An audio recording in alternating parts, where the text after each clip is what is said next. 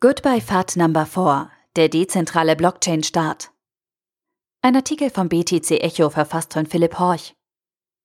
Die letzten Wochen und Monate waren alles andere als rosig für den Kryptomarkt. Fallende Kurse und schlechte Nachrichten haben stark auf die Stimmung im Krypto-Ökosystem geschlagen.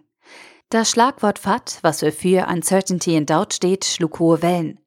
In manch einer Berichterstattung konnte schnell der Eindruck gewonnen werden, dass die Kryptoökonomie am Ende ist. Wir halten dies für eine absolute Fehleinschätzung und möchten in unserer zehnteiligen Artikelserie skizzieren, warum sich 2018 zu einem herausragend guten Jahr entwickeln kann.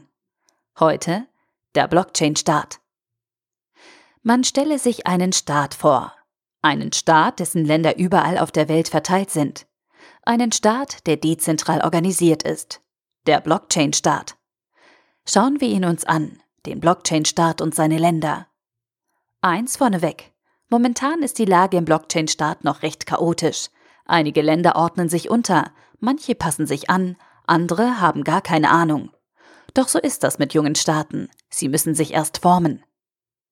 Ein Blick ins nächste Umfeld zeigt verschiedenste Positionen. Während Länder wie Liechtenstein, Malta und die Schweiz längst die Zeichen der Zeit erkannt haben, hinkt Deutschland noch hinterher.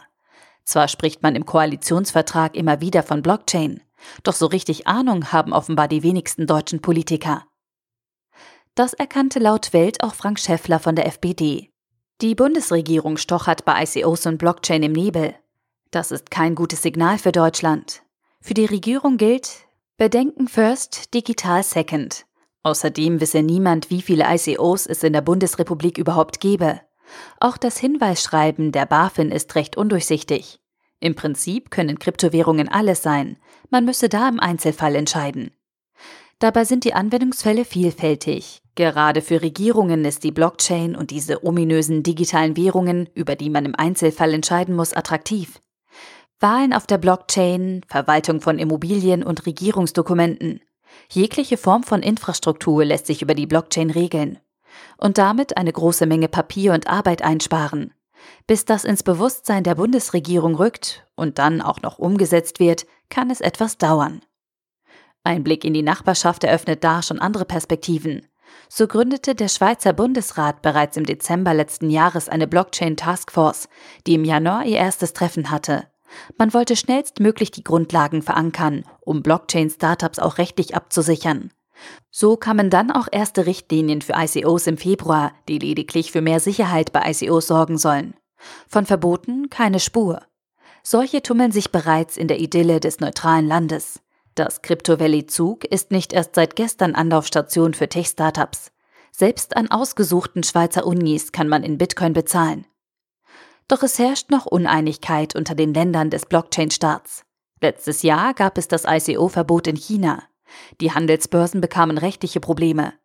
Die Börsen zogen kurzerhand um, man bewegte sich nach Singapur, Hongkong und Japan. Aber auch in Japan kam es in den vergangenen Monaten zu Problemen. Ankündigungen von Regulierung und Verboten sorgten für miese Stimmung am Kryptomarkt. Mit erhobenem Zeigefinger jagte man Binance aus dem Land. Nun machen sie es sich in Malta bequem. Die Inselgruppe Mittelmeer will sich die ökonomischen Vorteile, die Kryptobörsen mit sich bringen, offenbar nicht entgehen lassen. In Liechtenstein sieht es ähnlich aus. Auch hier wolle man Blockchain-Hotspot werden. Unter anderem hat dort das Startup Eternity von Ethereum-Gründer Janislav Malahov seinen Hauptsitz. Einen der wohl größten Schritte bisher wagte Venezuela. Mit einer landeseigenen Kryptowährung und einem dazugehörigen ICO sammelte das südamerikanische Land in der ersten Runde offenbar 735 Millionen US-Dollar ein. So umstritten das Projekt auch sein mag. Es zeigt, dass Kryptowährungen gerade für krisengeplagte Länder attraktiv sein können. In Zeiten hoher Inflation und schwachen Landeswährungen kann das Kryptoökosystem Linderung bringen. Das bestätigt sich mit einem Blick auf Simbabwe. Dort bewegen die schlechten ökonomischen Verhältnisse immer mehr Menschen dazu, Bitcoin zu verwenden, um die horrenden Gebühren der Banken zu umgehen und grenzüberschreitende Zahlungen zu tätigen. Ein letzter Punkt noch. Diese kurze Umschau zeigt, dass sich das Bitcoin-Ökosystem und die Blockchain-Technologie auf dem Globus verbreitet. Nachdem er sich etwas abgekühlt hat, aus seinen Fehlern gelernt hat und die Kinderschuhe ausgezogen hat, kann er also kommen, der Blockchain-Start. Dafür braucht er keinen Ort. Kein Grund zur Panik also. Der Artikel wurde gesprochen von Priya, Vorleserin bei Narando.